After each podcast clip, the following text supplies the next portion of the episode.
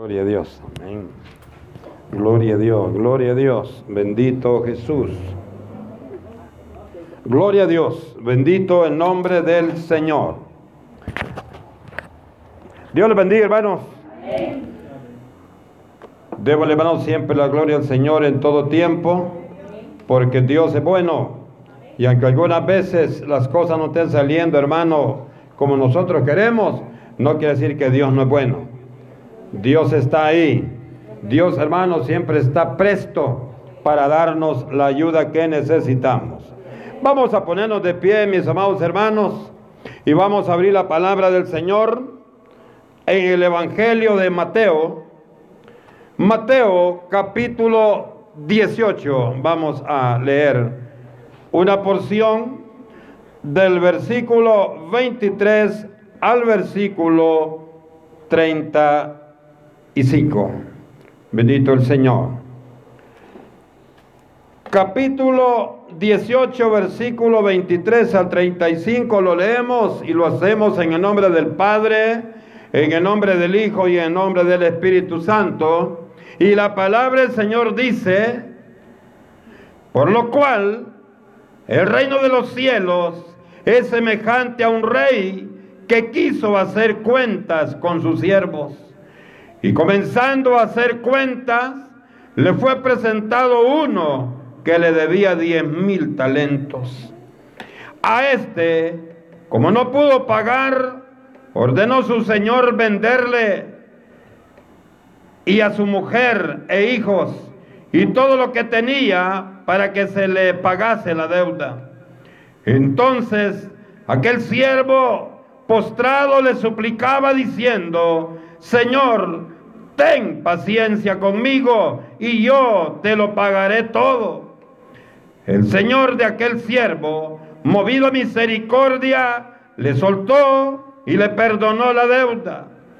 Pero saliendo aquel siervo, halló a uno de sus consiervos que le debía cien denarios y haciendo de él, le ahogaba diciendo, págame lo que me debes. Entonces su consiervo, postrándose a sus pies, le rogaba diciendo, ten paciencia conmigo y yo te lo pagaré todo. Mas él no quiso, sino fue y le echó en la cárcel hasta que pagase la deuda. Viendo su consiervo lo que, lo que pasaba, se entristecieron mucho y fueron y refirieron a su señor todo lo que había pasado. Entonces, llamándole su señor, le dijo, siervo malvado, toda aquella deuda te perdoné porque me rogaste. ¿No debías tú también tener misericordia con tu consiervo, como yo tuve misericordia de ti? Entonces su señor, enojado, le entregó a los verdugos hasta que pagase todo lo que le debía. Así también mi Padre Celestial hará con vosotros si no perdonáis de todo corazón cada uno a su hermano sus ofensas. Le decimos bendito Señor. En esta hora, Señor, venimos ante ti con el propósito de escuchar lo que tú tienes que decirnos, Señor.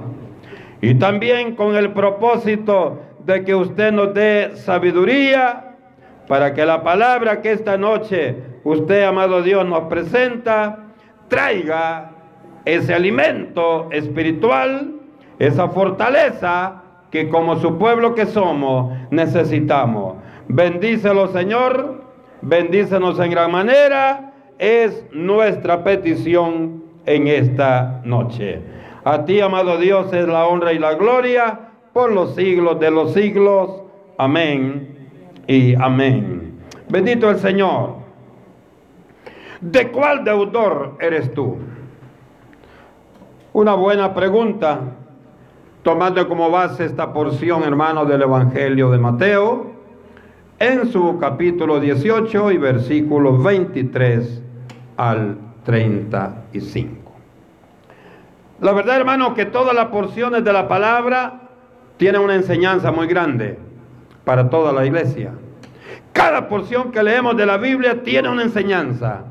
El problema es, amados hermanos, que escuchamos nosotros, pero no agarramos muchas veces, no vivimos muchas veces lo que Dios nos habla. La porción que leemos esta noche nos trae una enseñanza muy especial para que cada uno de nosotros, para que cada uno de los que estamos en este lugar, recibamos el mensaje de Dios, donde nos dice que debemos perdonar toda la ofensa que nos han hecho. Debemos olvidar toda la ofensa que nos han hecho en nuestro caminar en esta vida. Y cuando le digo en esta vida, me refiero, hermanos, desde que usted y yo comenzamos a existir.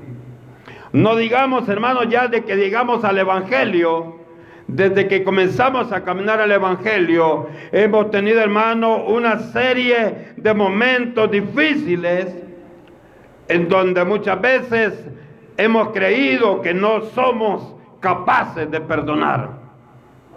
Pero hay una situación importante y es que Dios no nos dice si usted y yo queremos perdonar. Él nos da la orden que tenemos que perdonar. Y ahí, hermano, está el mensaje muy especial. Usted sabe que por naturaleza el ser humano somos rebeldes. Por naturaleza, amados hermanos, el hombre no está preparado, no tiene la capacidad de entender realmente qué es el perdón. ¿Qué es el perdonar a aquel que nos ofende? Y por lo tanto eso hace que para muchos de nosotros sea difícil poder perdonar.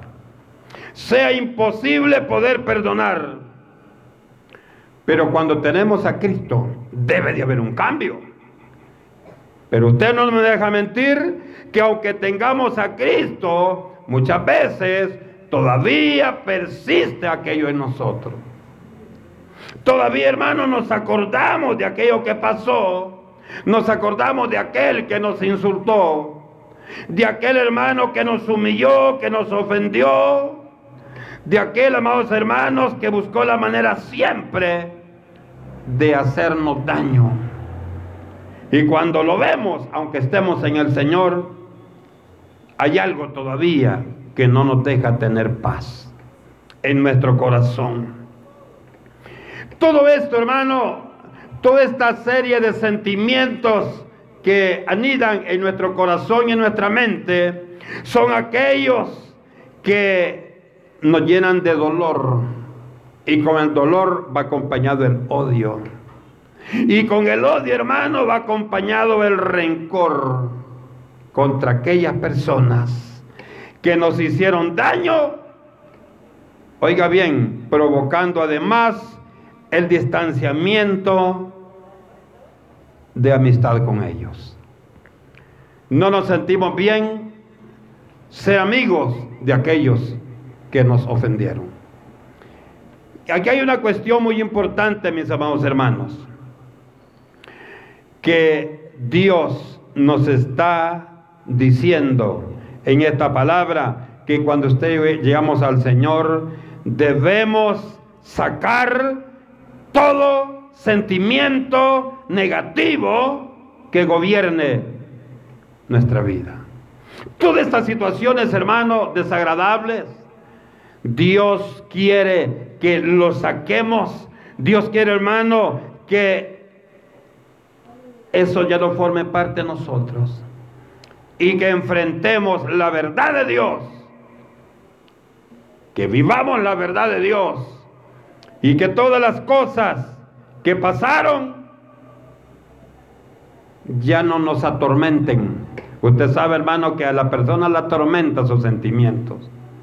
Tal vez, hermano, usted está bien, pero cuando ve a esa persona, usted dice, ya me arruiné el día. Usted sabe que eso así es. Pero hermanos amados, Dios nos habla y nos dice que a través del Espíritu Santo. El Espíritu Santo nos redarguye Y usted no me deja mentir. Cuando sentimos algo negativo, el Espíritu Santo nos dice, pero es que tú ya eres cristiano. Pero es que tú ya eres cristiana. Pero es que en ti no puede existir eso. Pero es que en ti no puede estar ese sentimiento contrario. Y oiga, es ahí donde nos encontramos más emproblemados, hermano. Porque nos sentimos culpables.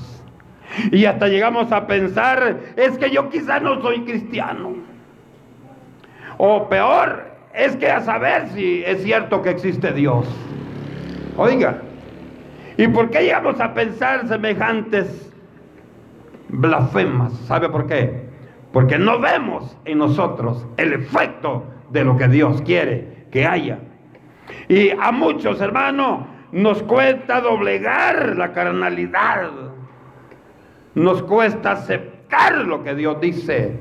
Y por otro lado, hermano, otros no hacen ni el mínimo esfuerzo por hacer.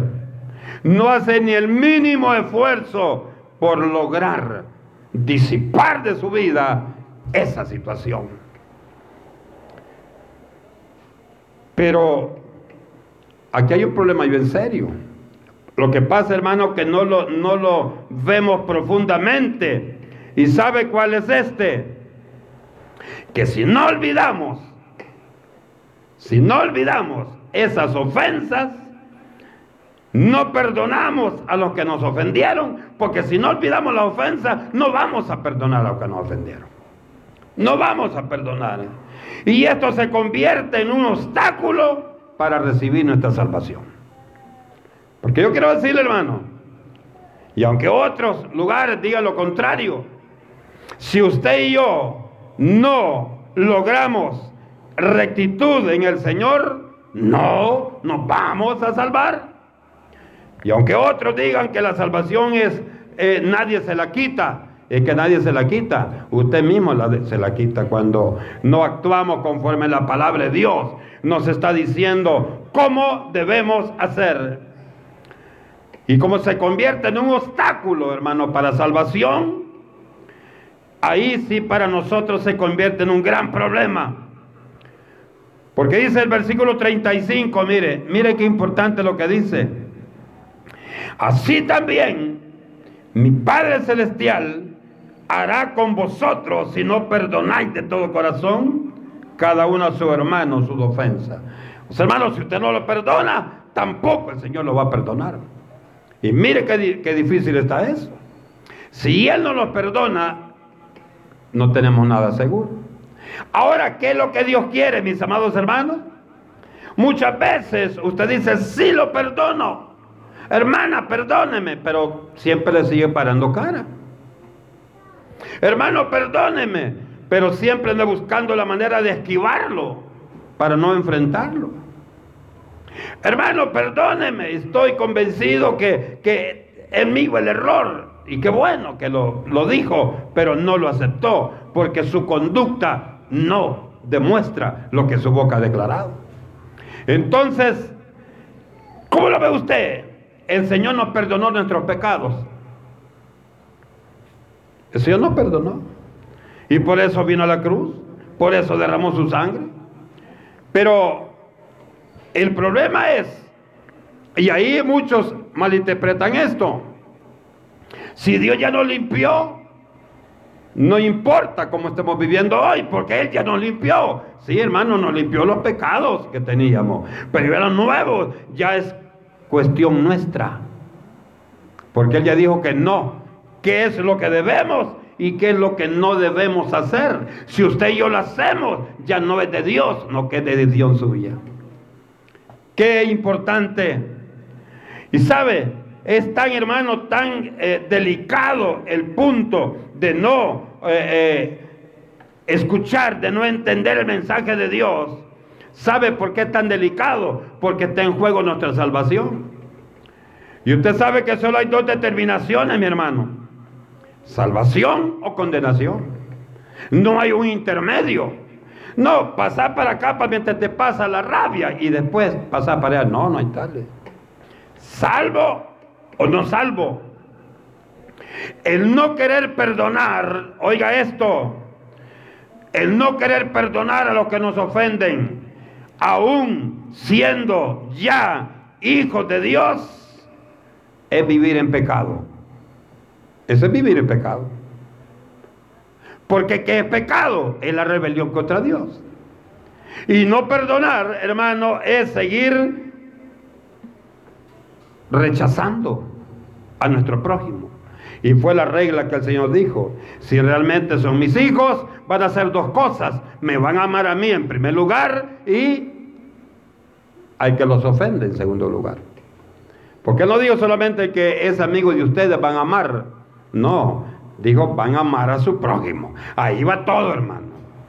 Usted sabe que amar al que nos hace bien es fácil. Hasta usted se sentarse a la par de él y platicar y qué satisfacción se siente. Pero cuando es algo, hermano, que le choca, no, no es lo mismo. Pero ahí, hermano, donde hay, hay aspectos en la palabra que muchas veces no los entendemos. ¿Cómo es que Dios quiere que yo ame que me ha hecho daño? Bueno, simplemente obedezcámosle porque es palabra de Dios. No hay más explicación. Y si de Dios, hermano, si de Dios viene esto, es perfecto, porque Dios es perfecto. Y es justo, porque Dios es justo. Y es bueno, porque Dios es bueno. Y lo que de Dios viene, hermano, nos va a hacer a nosotros siempre sentirnos bien dentro de su obra. El versículo 23, amados hermanos, dice, por lo cual el reino de los cielos es semejante a un rey que quiso hacer cuentas con sus siervos. Dios nos pedirá cuentas, amados hermanos. Dios nos va a pedir cuentas. Dios nos va a pedir cuentas.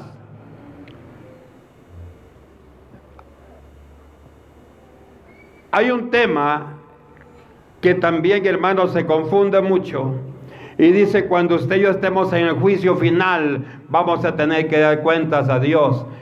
Siempre hemos enseñado, porque la Biblia lo dice, el cristiano evangélico no estará en el juicio del gran trono blanco. Ahí va a estar todo el impío, todo el inconverso, todo aquel hermano que creyó que el evangelio era mentira, todo aquel que se reía del evangelio, todo aquel que le decía loco a los evangélicos. Ahí van a estar ellos en el trono blanco. Pero nosotros, hermanos, estaremos en el tribunal de Cristo. Entonces, el final, hermano, nuestro es, siempre lo hemos enseñado también, el día que el Señor nos llame o el día que sucede el arrebatamiento en la iglesia. Ese será nuestro final. Ahora hay algo importante. En ese momento, Dios nos va a dar galardones, nos va a premiar por las cosas buenas. Ah, y entonces quiso mal, ¿qué le va a dar? Es que no se va a ir en el arrebatamiento. Esa es, la diferencia. El que está viviendo mal no se irá en el arrebatamiento. Por lo tanto, hermano, allá no va a entrar mediocres, ni medias tintas, no. Allá va a entrar el que hizo lo correcto. Entonces ahí, hermano, vamos a recibir nosotros nuestras bendiciones grandes, porque Dios lo que da es bueno. Allá, hermanos, en el libro de Romanos, en el capítulo 2, versículo 5 al 11, nos habla, hermano, muy importante su palabra y esto que nos sirva a nosotros, porque todo, hermano, todo lo que Dios quiere que usted y yo conozcamos es porque Dios quiere que cada día estemos seguros de quiénes somos, de quién es nuestro Padre y también seguro de al lugar donde vamos a vivir eternamente y para siempre con nuestro Señor. Romanos capítulo 2, versículo 5 al 11 dice, pero por tu dureza y por tu corazón no arrepentido, atesoras para ti mismo ira para el día de la ira y de la revelación del juicio, del justo juicio de Dios, el cual pagará cada uno conforme a sus obras. Vida eterna los que perseverando en bien hacer buscan gloria y honra e inmortalidad, pero ira y enojo a los que son contenciosos y no obedecen a la verdad, sino que obedecen a la injusticia. Tribulación y angustia sobre todo ser humano, oiga, sobre todo ser humano que hace lo malo, el judío primeramente y también el griego. Pero gloria y honra y paz a todo el que hace lo bueno, al judío primeramente y después al griego. Porque no hay acepción de personas para con Dios. Pues hermanos, hay salvación para todos. El problema es el hombre que no quiere someterse a los lineamientos de Dios. Entonces, Dios va a hacer justicia. Dios nos va a dar a nosotros lo que realmente merecemos. Pero no va a ser en el mismo momento. No va a ser, hermano, que aquí va a patar los malos y aquí los buenos. No. Hay muchos años de diferencia entre el tribunal de Cristo y el juicio final o juicio del gran trono blanco. El no querer perdonar, amados hermanos, es una obra mala ante los ojos de Dios. El no querer perdonar.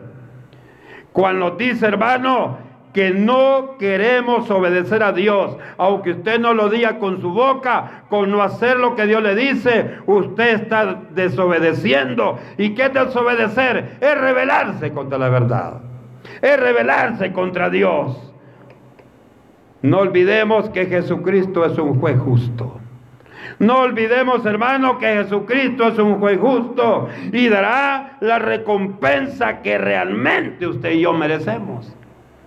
Ahí no va a decir el Señor, pobrecito este, es que estaba enojado por ese que no lo perdonó.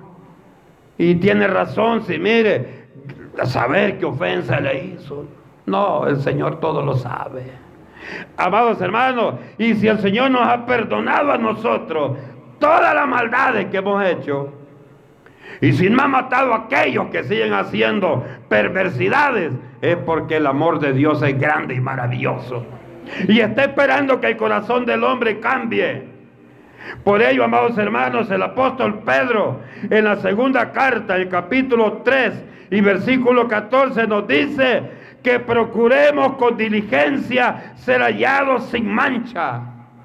Irreprensibles, dice, para cuando nuestro Señor nos llame a su presencia. Dice Pedro, tratemos de estar irreprensibles para el momento que tengamos que estar ante nuestro Dios. Y eso, hermano, no es fácil. Pero si estamos en el Señor, por favor, esforcémonos, luchemos hasta lograr el propósito que Dios nos ha trazado, hermano. Si usted y yo no estamos aquí porque nosotros queremos, es por el corazón de Dios.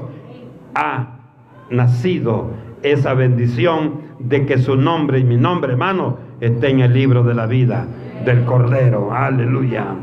Versículo 18, hermanos.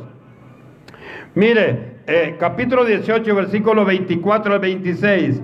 Veamos qué importante lo que dice, amados hermanos, en esta, en esta porción.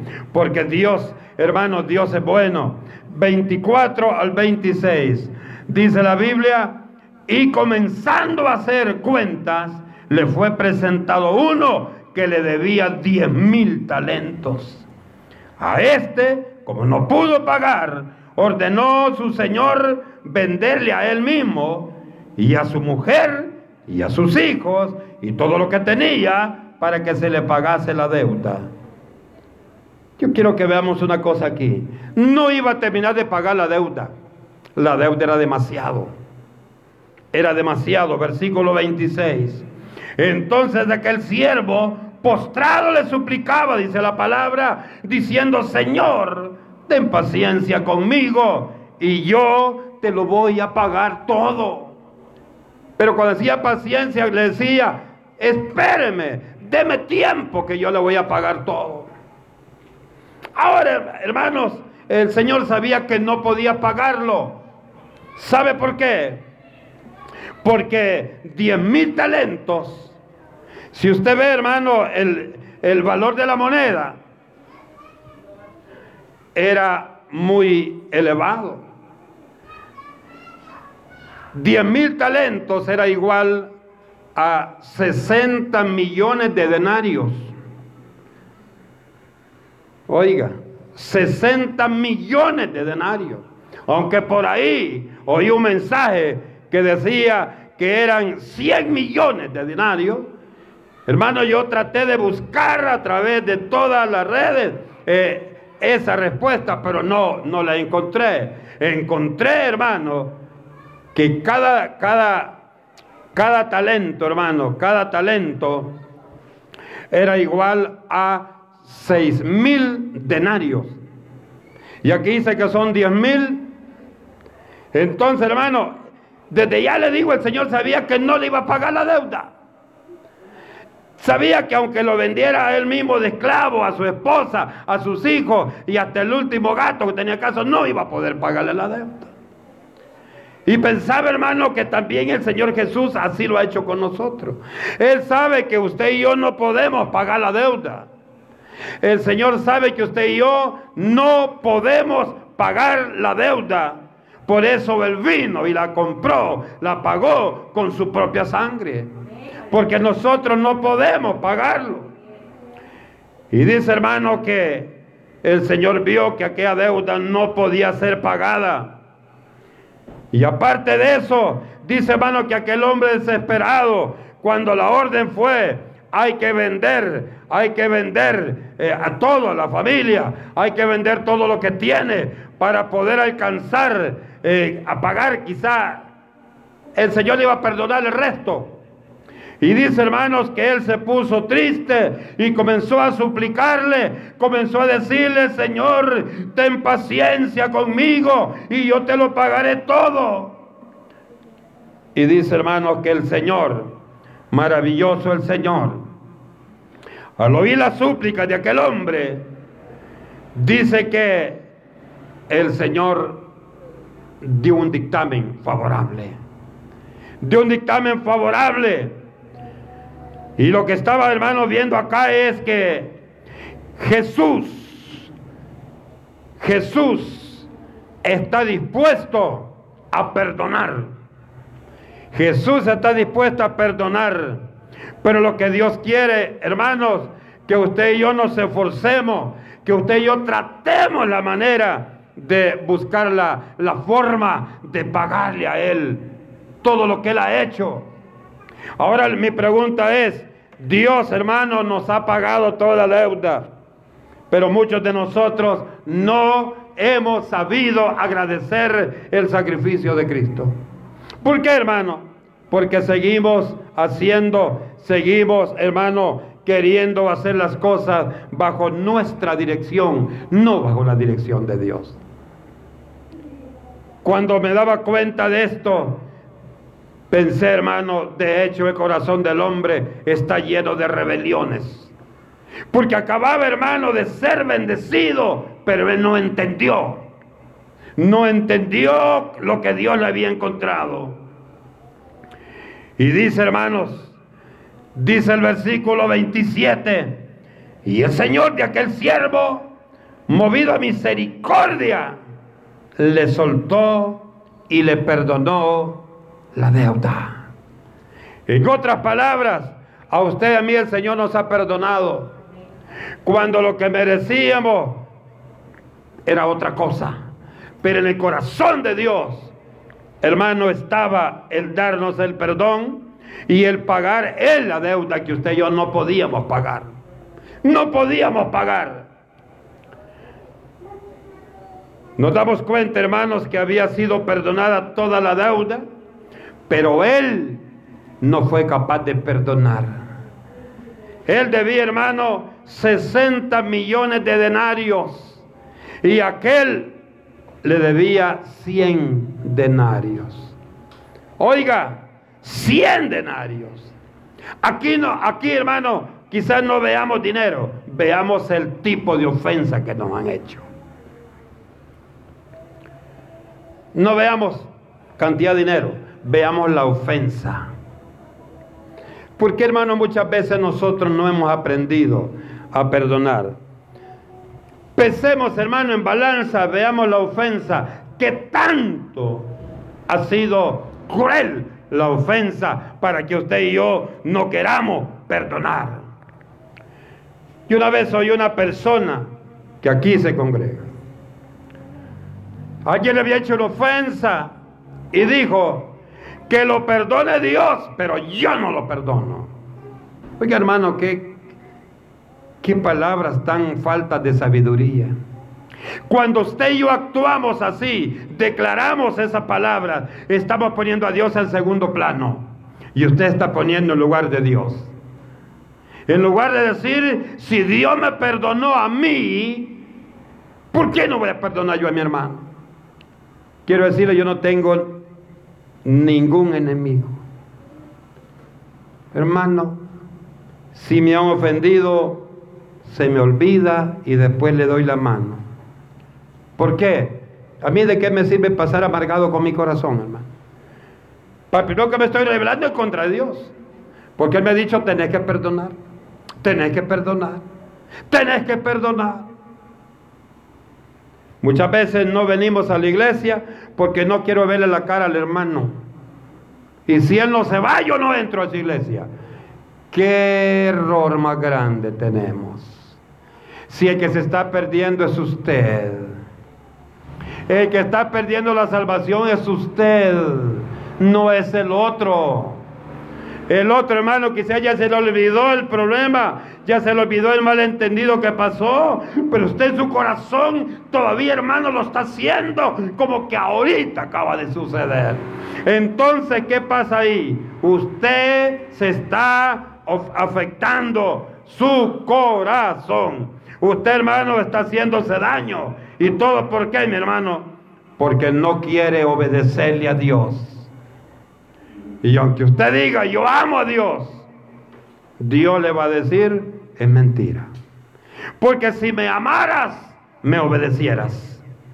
¿Se acuerda ya, hermano, antes de cerrar el canon del Antiguo Testamento, con el profeta Malaquía, el Señor fue reclamo que le puso al pueblo de Israel. Le digo, si yo soy tu Señor, ¿dónde está el respeto? Pues? Y si yo soy tu Padre, ¿a dónde está la obediencia? ¿Ah? ¿A dónde está? Oiga. Entonces, hermano, significa que Dios quiere que usted y yo hablemos, pero también que demostremos que lo amamos a Él. ¿Y cómo lo vamos a amar a Él? Usted dice, no hermano, porque Dios sabe que yo a Él lo amo, pero no es así, porque Dios ha dicho que para amarlo a Él tenemos que amar a nuestro hermano. Para amarlo a Él tenemos que amar a nuestro hermano. Qué maravilloso. Increíble que muchas veces las hermanas ni a su propio esposo aman. Increíble que muchas veces el hermano ni a su propia esposa ama. ¿Cómo se puede creer, hermano, que no lo voy a amar? Usted sabe que Dios no habla por gusto. Muchas veces aquí somos una cosa, pero en la casa no es lo que aquí venimos a demostrar.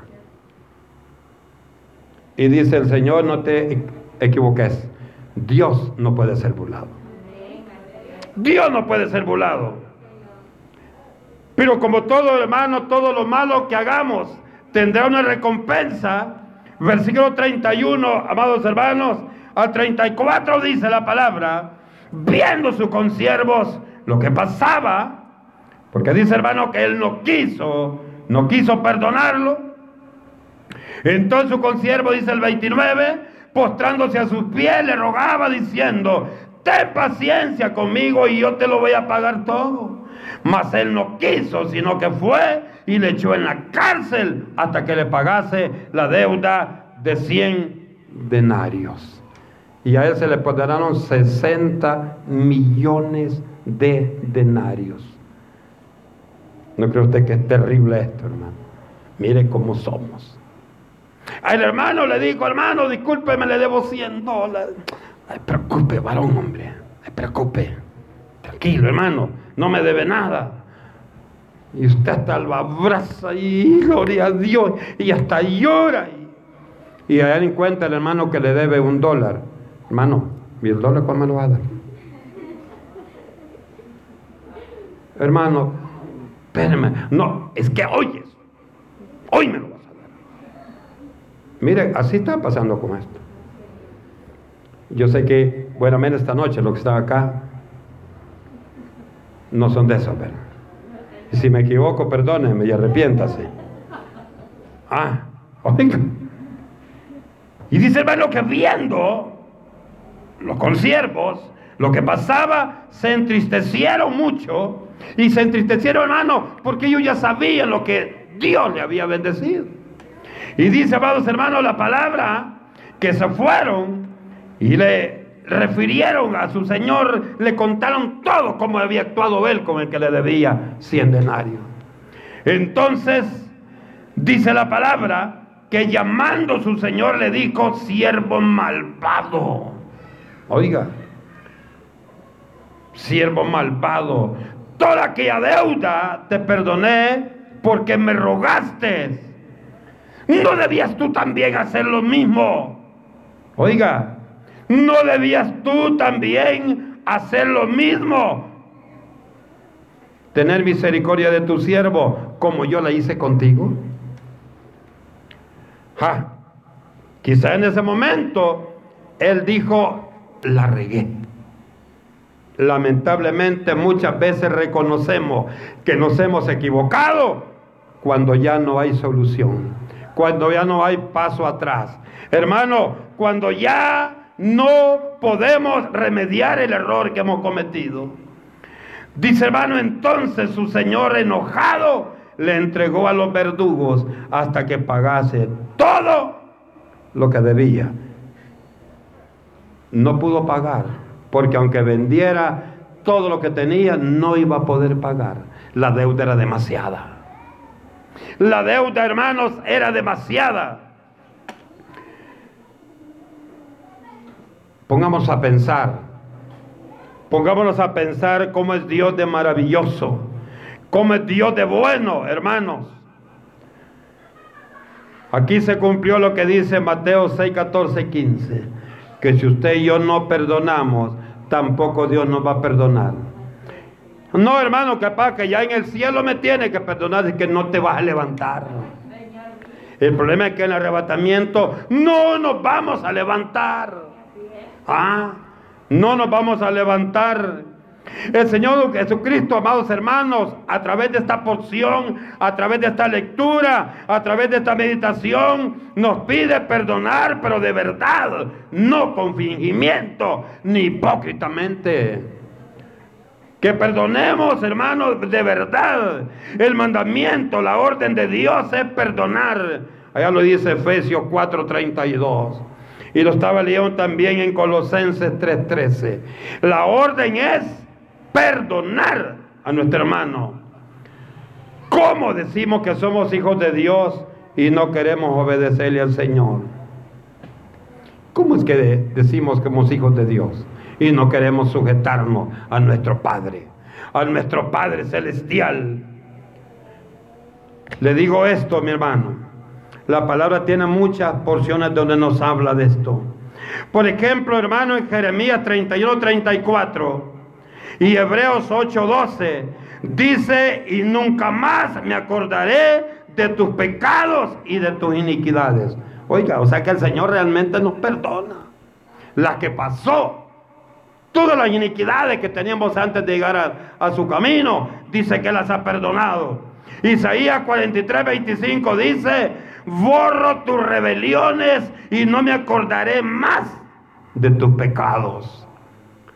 Y en el profeta Miqueas capítulo 7 y versículo 19 dice la palabra, dice que él echará en lo profundo de la mar todos nuestros pecados. O sea, hermano, que para el Señor usted y yo estamos justificados. Completamente estamos justificados. Allá usted y yo si nos seguimos ensuciando.